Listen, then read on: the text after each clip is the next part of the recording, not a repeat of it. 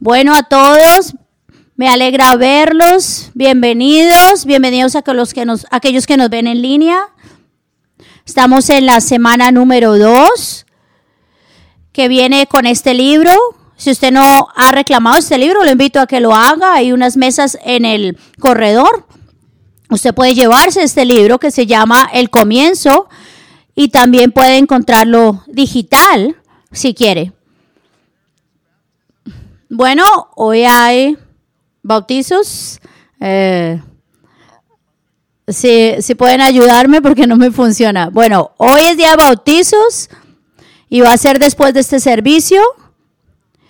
Si usted tal vez se bautizó cuando era bebé y no lo ha hecho realmente y no ha hecho esa declaración pública ahora de grande de seguir a Jesús, bueno, yo lo invito. Este fin de semana hubo mucha gente en nuestra conferencia de Freedom. Fue un fin de semana muy lindo. Y hoy queremos invitar también a estas personas, si quieren ser parte de ese bautizo, pueden ir ahí al lobby y va a encontrar todas las personas que le van a dar la información de lo que deben hacer. Y también nuestro curso de crecimiento está ahorita pasando. Y es una clase de tres, de tres pasos y usted puede unirse a ella en cualquier momento. Si usted quiere aprender más sobre este curso de crecimiento, usted puede ir a la página web. Y, y si usted quiere aprender más de nuestra iglesia, de verdad, lo invito a este grupo de crecimiento, a este curso de crecimiento. En, eh, usted puede venir cada cualquier domingo después del servicio de las nueve en la capilla. Está disponible para todos. Y después del servicio de las 12 de hoy, vamos a vamos a hacer una ceremonia como de inauguración a nuestro proyecto de las de las del Camino de la Cruz. Así que lo invitamos si quiere acompañarnos después de este servicio.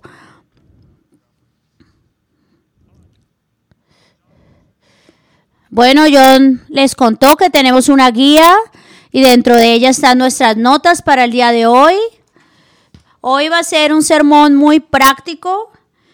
Quiero darle como una vista general de, de la Biblia. y, si, y tal vez usted ve que las notas están de pronto al revés, perdón. Lo importante es que empiece por la parte del título de la palabra de Dios. Bueno, la Biblia es no es solo un libro, es una colección de libros, 66 libros con 1800 1189 capítulos y 31102 versículos. Y fue el primer libro impreso de la historia. Fue el primero que se codificó, el primer libro que se hizo de esta manera y fue el más leído y publicado en más idiomas que cualquier otro libro de la historia. Se ha vendido de una manera muy grande.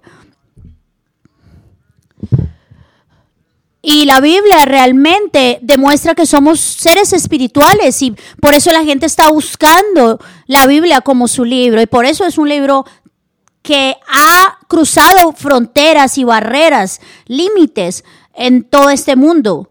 Y por eso la gente lo quiere tener. Es el más leído y es el que más se ha publicado en muchos idiomas. Y una de las cosas maravillosas es que se escribió durante 1600 años. Todos estos 66 libros fueron escritos durante este periodo de tiempo para poder ser para poder finalizarse como está hoy tomó todos estos años.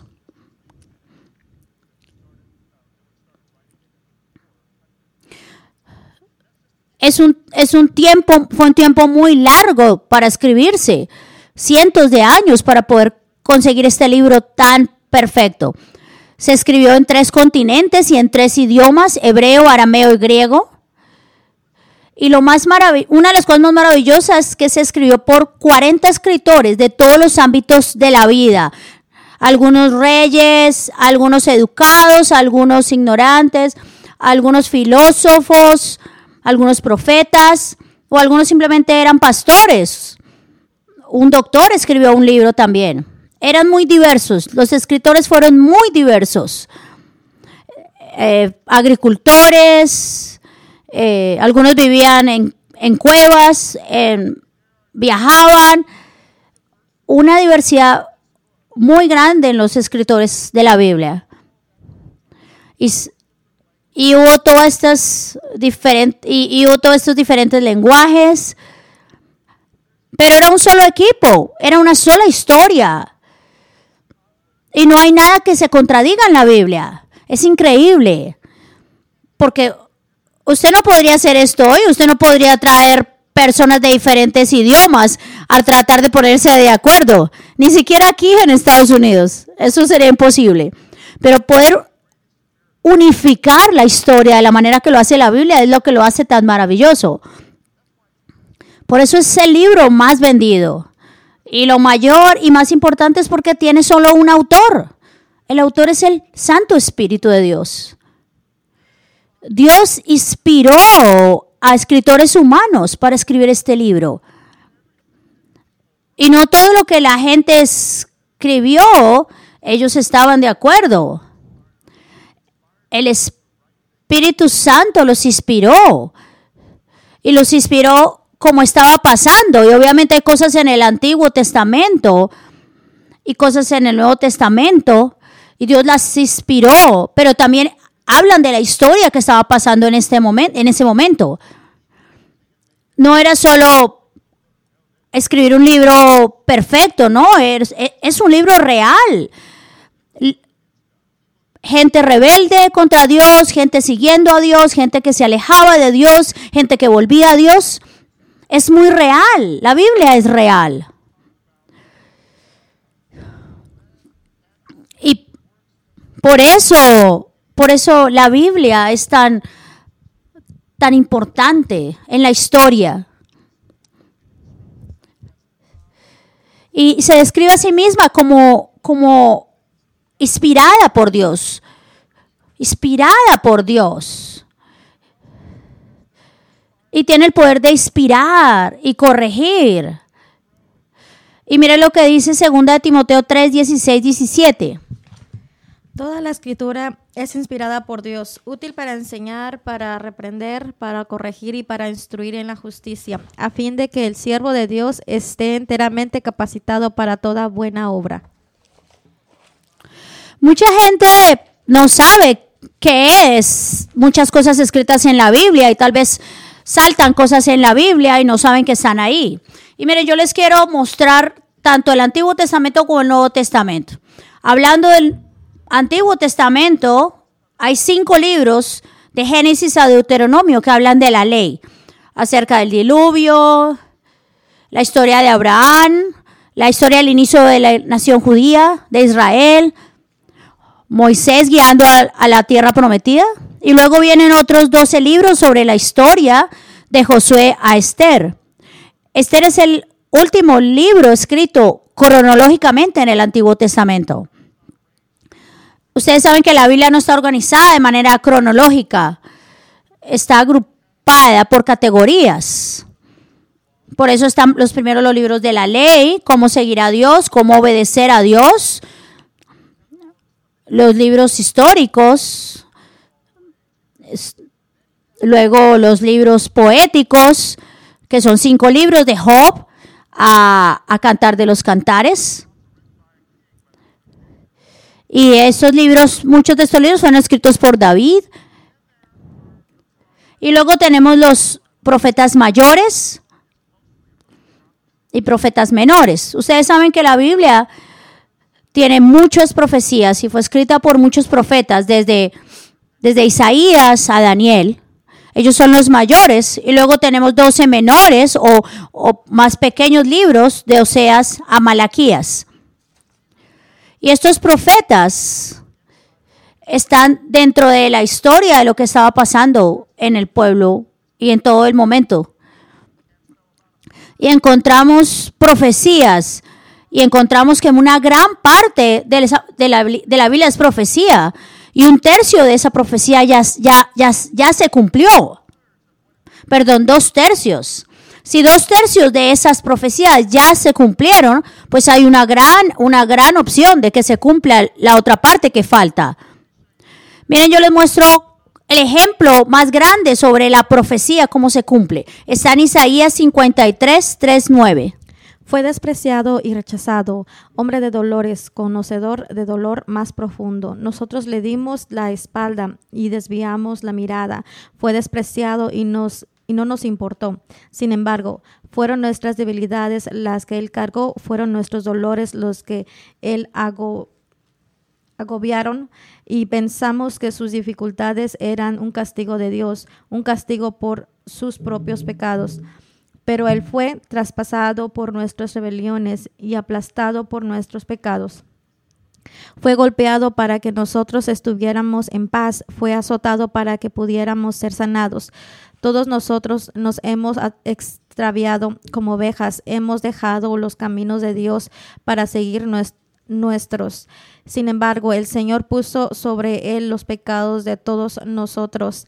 Fue oprimido y tratado con crueldad. Sin embargo, no dijo ni una sola palabra. Como cordero fue llevado al matadero y como oveja sin silencio ante sus trasquiladores no abrió su boca. Al ser condenado injustamente se lo llevaron, y nadie le importó que muriera sin descendientes, ni que le quitaran la vida a mitad del camino, pero lo hicieron de muerte por la rebelión de mi pueblo, y no había hecho nada malo y jamás había engañado a nadie, pero fue enterrado como un criminal, fue puesto en la tumba de un hombre rico. Y todos sabemos que estamos hablando acá de Jesús. Jesús cumplió las profecías que se hicieron y acá en Isaías lo vimos. Todo y cada cosa de, las, de lo que se dice acá se cumplió en Jesús. Ahora quiero mostrarles el Nuevo Testamento. El Nuevo Testamento está constituido por cuatro evangelios, cuatro testigos que vieron y escucharon lo que pasó con Jesús. Mateo, Marcos, Lucas y Juan. Y ustedes saben que Lucas era un doctor y él fue el que escribió la muerte de Jesús de una manera detallada porque era doctor. Y está Juan, quien escribió acerca de las enseñanzas de Jesús y lo que él dijo. Los primeros cuatro libros de los testigos de, de lo que hizo Jesús. Y luego vienen los libros de la historia, que es un libro, los hechos de los apóstoles, como salen los discípulos y empiezan a compartir la palabra de Dios en el poder del Espíritu Santo por todo el mundo. Y luego se encuentran las epístolas, que significan cartas. Pablo, Juan y otros apóstoles escribieron cartas a todas las iglesias para comenzar la iglesia. Y, y eran instrucciones, cómo comportarse, cómo seguir a Jesús. Y tenemos tenemos cartas que nos enseñan cómo ser iglesia, son 21. Y luego tenemos un libro que son, es el Apocalipsis, la revelación. La revelación de Jesús. La revelación que, que, que tuvo Juan sobre Jesús. Que son cosas que no han pasado y no son fáciles de entender. Pero un día vamos a entender. Él habló muchas cosas en metáfora y muchas cosas no la entendía. Yo no entiendo tampoco, pero un día lo entenderemos.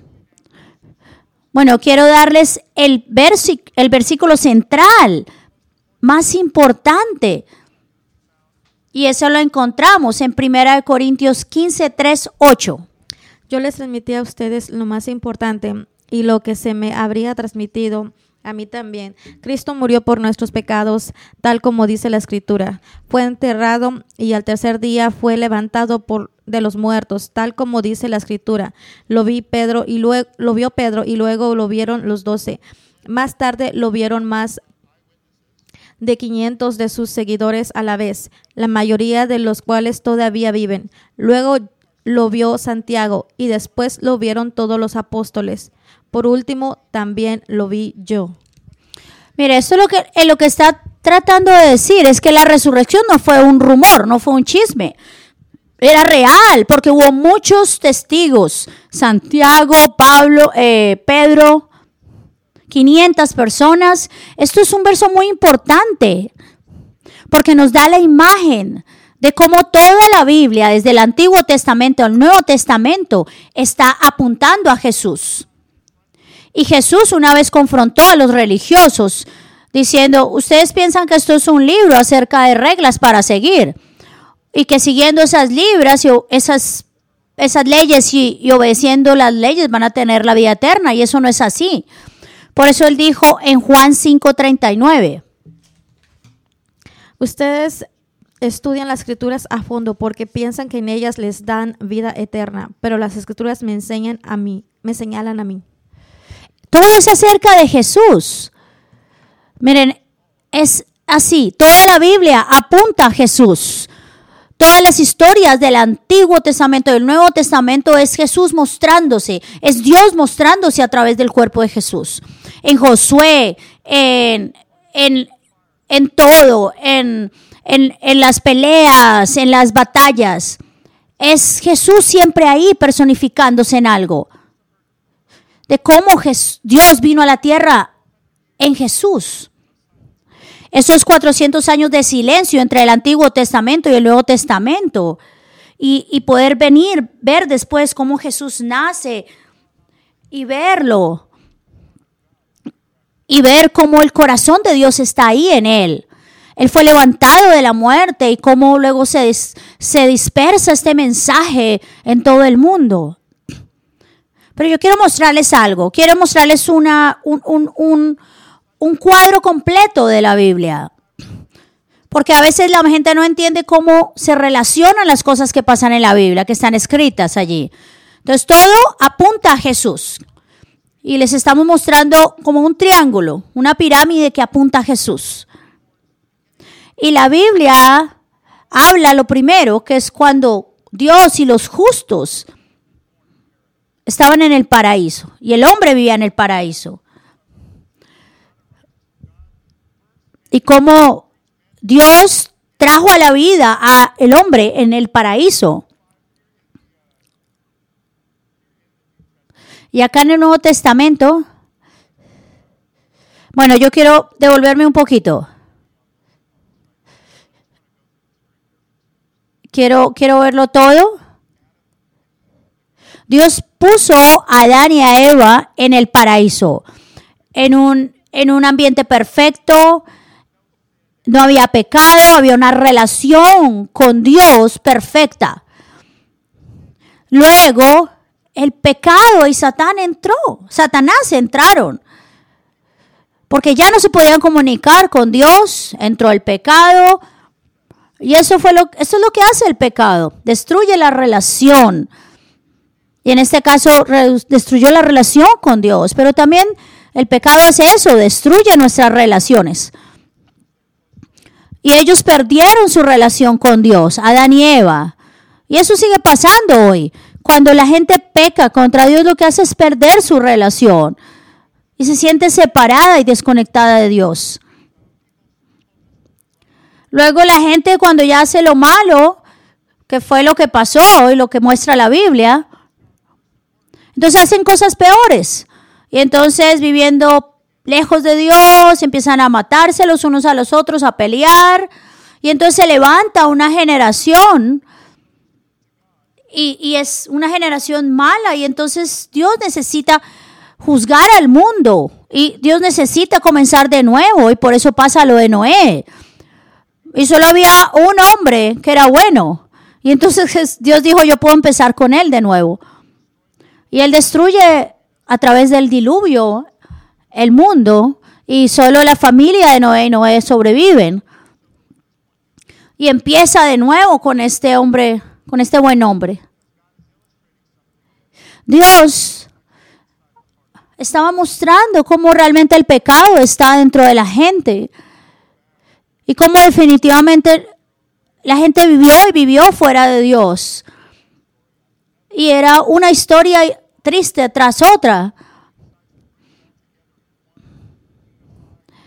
Y, y sin embargo, vuelve y pasa y, y, la gente tal vez, y la gente empieza a decir, no necesitamos a Dios y empiezan a construir la torre de Babel porque quieren hacer un solo sistema.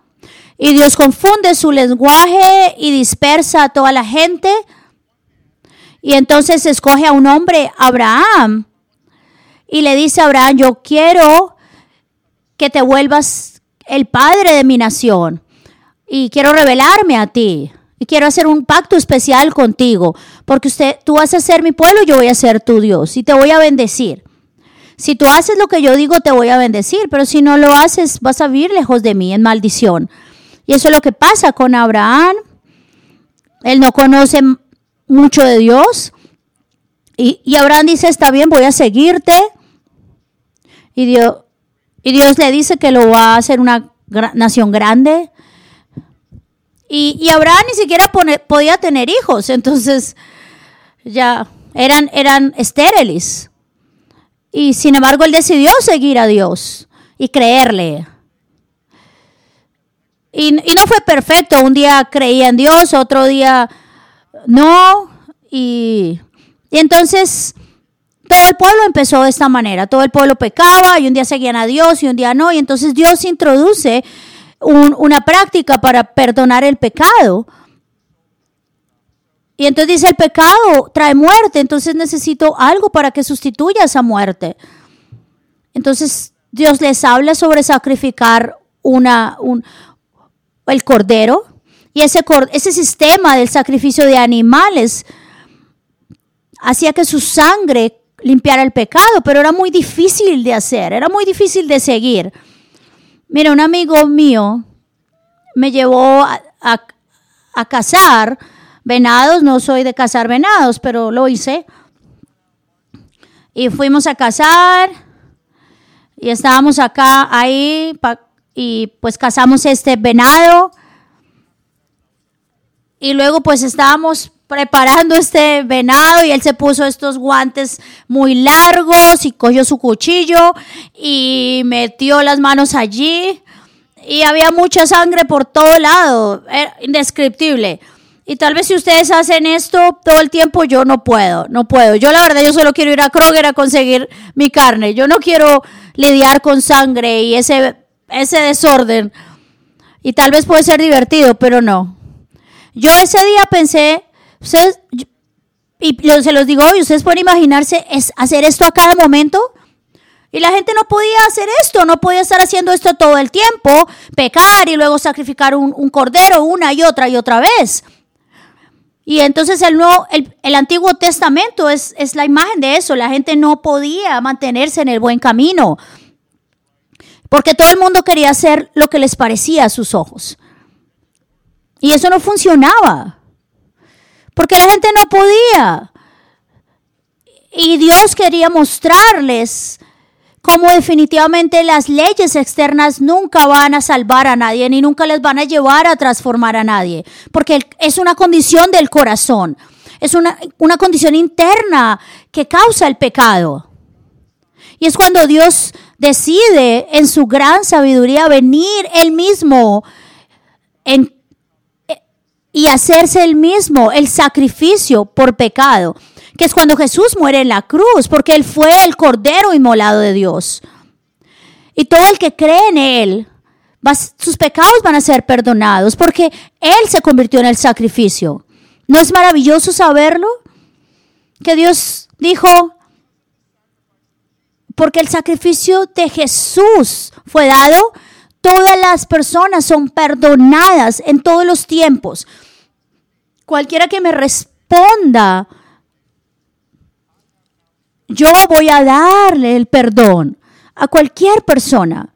Esas son las buenas noticias, que Jesús vino al mundo y entonces levantó 12 discípulos, levantó la iglesia, hizo una nueva alianza, un nuevo pacto. Y ese es donde estamos ahora porque dos mil años atrás se, predicó este mensaje y otras personas lo aceptaron, otras personas no, y hubo una oposición y hubo persecución para estos doce discípulos. Y hasta este momento sigue habiendo esa controversia. Y cada año se multiplican los que siguen a Jesús, pero también se multiplican los que están en contra de Él desde el principio siempre ha habido un espíritu de anticristo que ha querido oponerse al mensaje de Cristo, Y eso ha pasado desde siempre. Y en los últimos, en los últimos años, en los últimos se ha levantado un espíritu de orgullo y un, un, espíritu de soberbia diciendo no necesitamos a Dios porque estamos bien. Yo no necesito a Dios. Y ese es el espíritu de anticristo que se ha esparcido por todo el mundo y aún ha tratado de entrar a la iglesia.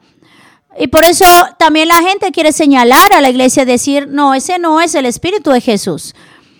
Y ese espíritu de anticristo se está levantando. Y la Biblia dice que va a haber un momento en que ese anticristo realmente se va a volver una persona.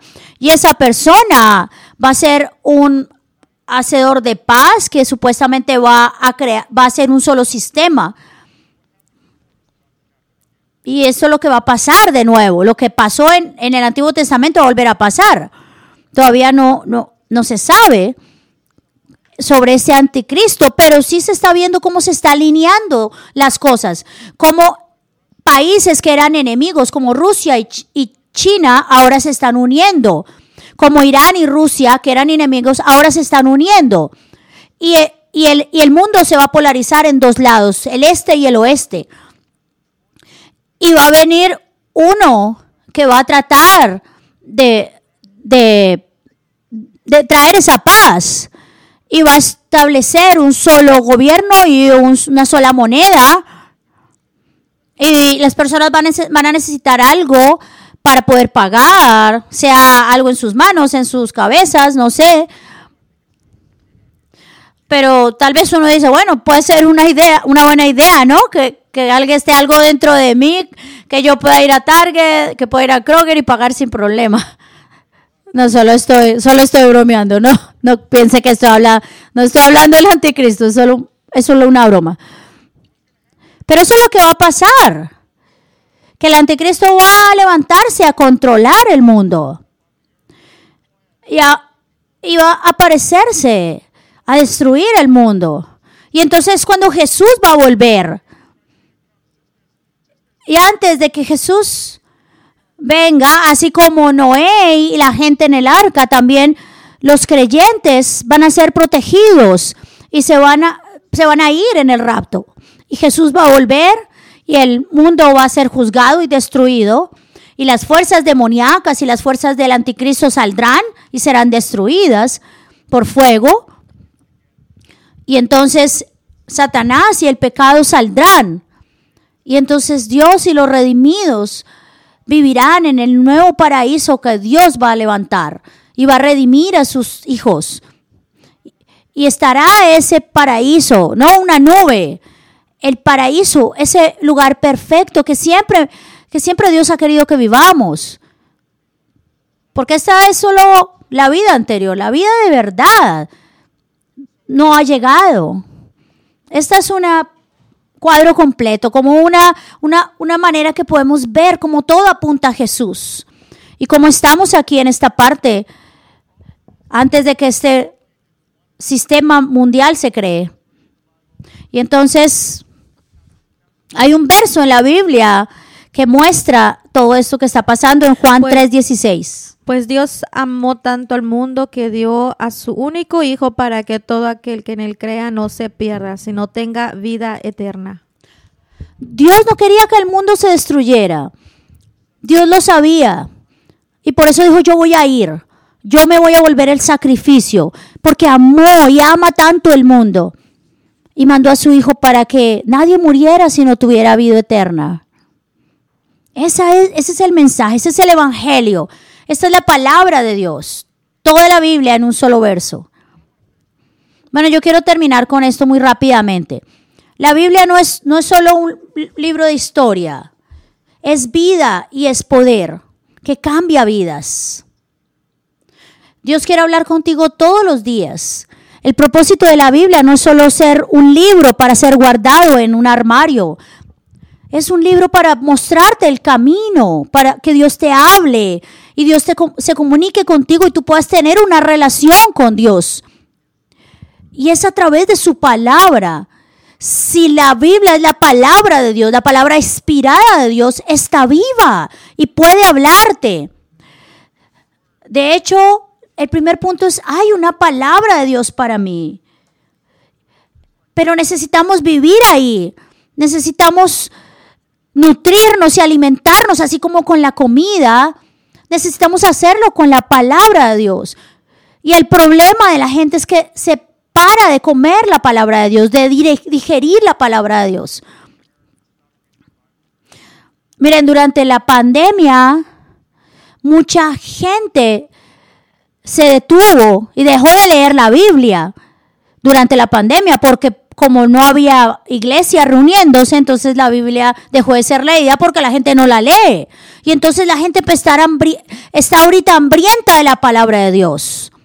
Miren, yo les digo, la palabra de Dios es para ti. Dios te habla personalmente. Por eso Jesús dijo en Mateo 4:4. No solo de pan vive el hombre, sino de toda palabra que sale de la boca de Dios. Jesús lo dijo, es su palabra la que nos alimenta.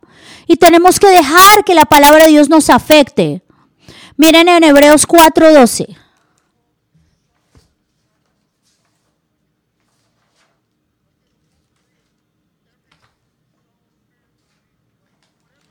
Pues la palabra de Dios es viva y poderosa, es más cortante que cualquier espada de dos filos, penetrante entre el alma y el espíritu, y entre las articulación y el médula del hueso. Deja el descubierto nuestros pensamientos y deseos, los deseos más íntimos. Esto es lo que hace la palabra de Dios. Entonces, si usted no entiende lo que es la palabra de Dios, si usted no la practica, vamos a empezar. Empiece haciéndolo con los evangelios. En Mateo, Marcos, Lucas y Juan. Ahí es donde empieza la historia de Jesús y donde usted va a conocer sobre Jesús. ¿Qué dijo? ¿Qué hizo? ¿Quién fue Él? ¿Cómo vivir según su vida? Y entre más usted conozca a Jesús, usted más lo va a amar. Usted más va a apreciar esa palabra. Usted necesita leer la Biblia para conocer a Jesús, no para conocer la Biblia. Así que es lo mejor que usted puede hacer. Cuando usted cuando usted logra inspirarse por Jesús, usted va a querer ser como Jesús. Y ahí es cuando su vida va a ser transformada. Porque usted va a querer ser como Él. Una vez que que Dios cambie su vida, Dios lo va a hacer a través de que usted empiece esa relación con Él en la Biblia, leyendo su palabra. Y es, y es orar esta, esta, esta oración cada día. Señor, hazme como Jesús cada día.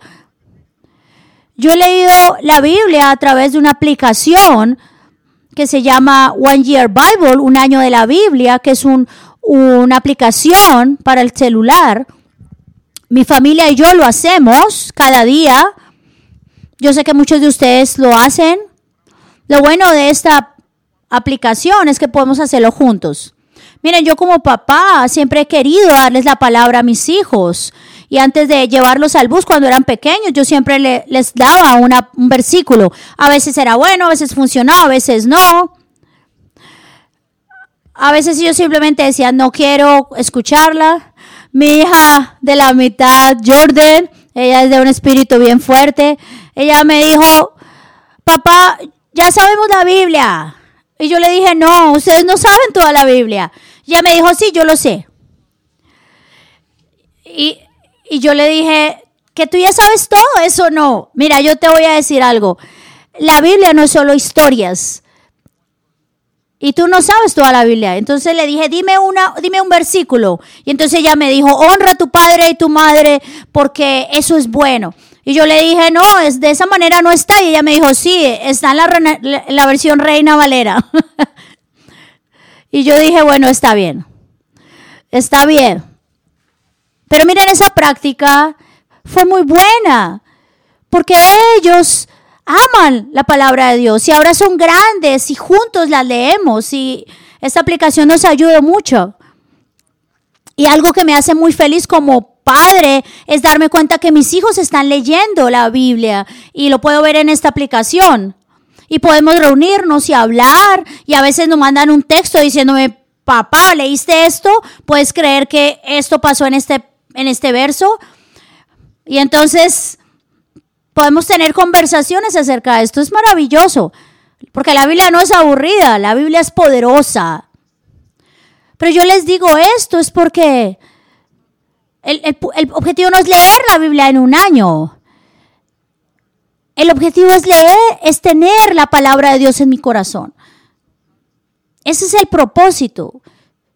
Que Dios nos hable.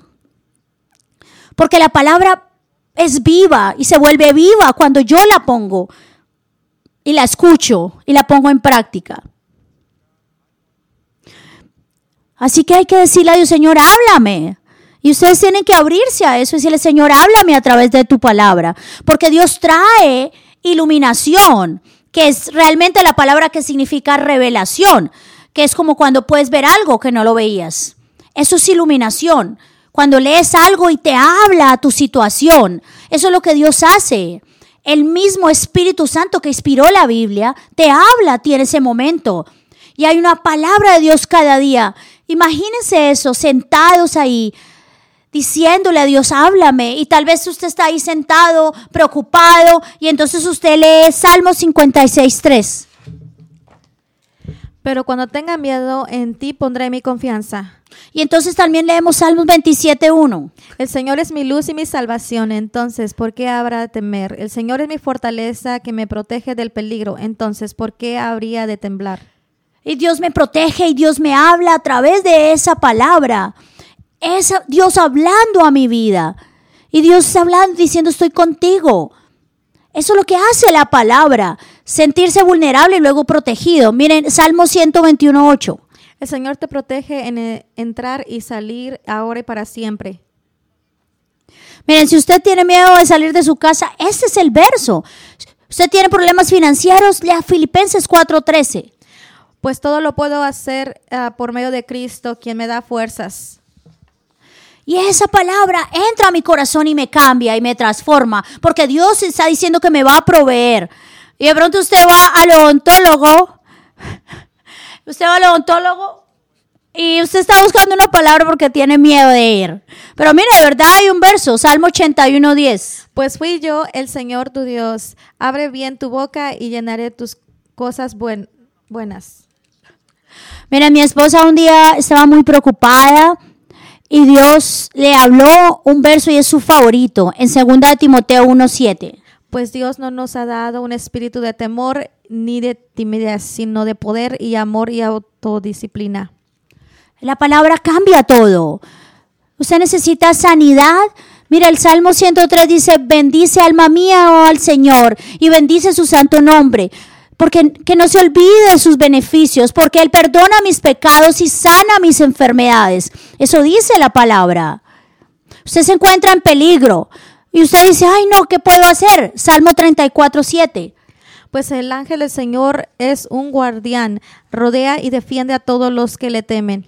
Usted siente oposición, primera de Juan 4, 4. Pero ustedes, mis queridos hijos, retenes, pertenecen a Dios y ya lograron la victoria sobre esas personas porque el espíritu que vive en ustedes es más poderoso que el espíritu que vive en el mundo.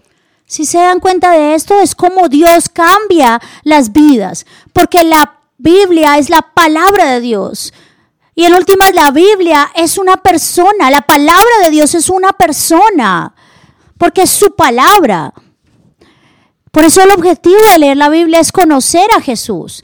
Por eso Jesús dijo en Juan 6, 63. Las palabras que les he hablado son espíritu y son vida.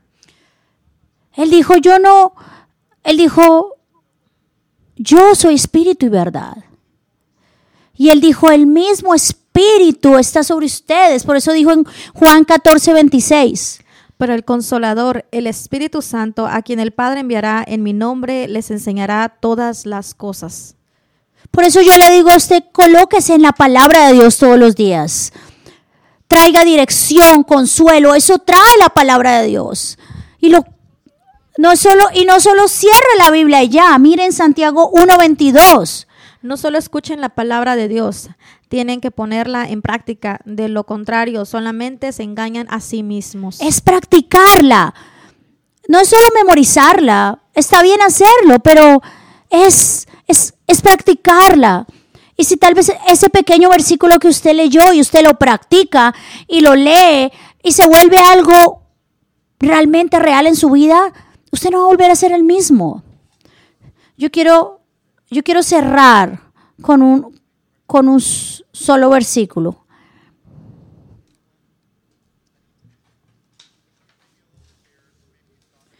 Y yo sé que tal vez algunos de ustedes están, están con temor y miedo hablando del bautismo, porque hoy los estamos invitando a esto, a bautizarse, y tal vez hoy sea su día. El día de decir, Señor, te necesito. Quiero, quiero detenerme y dejar de vivir como vivía antes. Hoy es el día. El pasado quedó atrás. No quiero volver atrás. Deje que el Espíritu Santo diga eso hoy. Como dice en Hechos 22, 16, ¿por qué están esperando?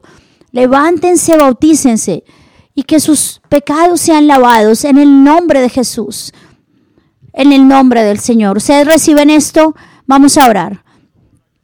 Señor, yo oro porque, porque hables. Tú eres el único, tú eres el que nos escudriña. Tu palabra es poderosa y viva. Solo habla a cada persona que está acá y confírmale. Señor, no se trata de entender tu palabra, sino de recibirla. Ayúdanos, Espíritu Santo, a, recibirla. Ayúdanos a ser humildes. Señor Jesús, ayúdanos, cámbianos desde adentro a través de tu palabra. Y si tú estás lejos de Dios hoy y sabes que, que tal vez es para ti, o tal vez te alejaste de Él por un tiempo, déjame orar por ti. Tú no tienes simplemente que hacer parte de esta, de esta iglesia o pararte adelante. Solo, solo quiero orar por ti. Solo quisiera que levantaras tu mano y dijeras, Señor, te necesito. Solo una manera de decir, Señor, te necesito. Y allí donde nos estás escuchando también que cierres tus ojos y le digas, Señor, te necesito. Te veo, Señor. Di esta oración conmigo. Señor, sé que te necesito. Perdona por vivir lejos de ti en mi propia forma, en mis caminos. Hoy te doy mi vida. Me rindo a ti. Perdóname Ven y vive dentro de mí. Ven y cámbiame. Hazme como tú, Jesús. Señor, yo oro por cada persona que hoy hizo esta oración por primera vez. Ayúdalos para que ellos sean cambiados. Cámbialos, restauralos, redímelos, sánalos cada parte de sus vidas y hazlos esa diferencia para otros.